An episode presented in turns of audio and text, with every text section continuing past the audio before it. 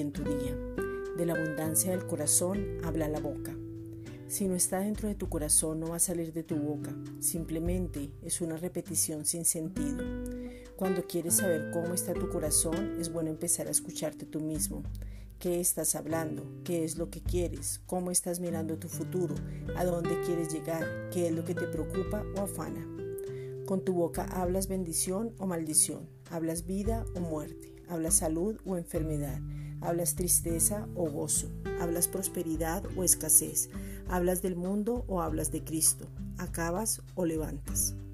Proteger el corazón con toda fuerza es enfocarte y saber qué es lo que piensas y hablas, cuáles son las motivaciones, dónde está tu mirada, cuál es tu anhelo.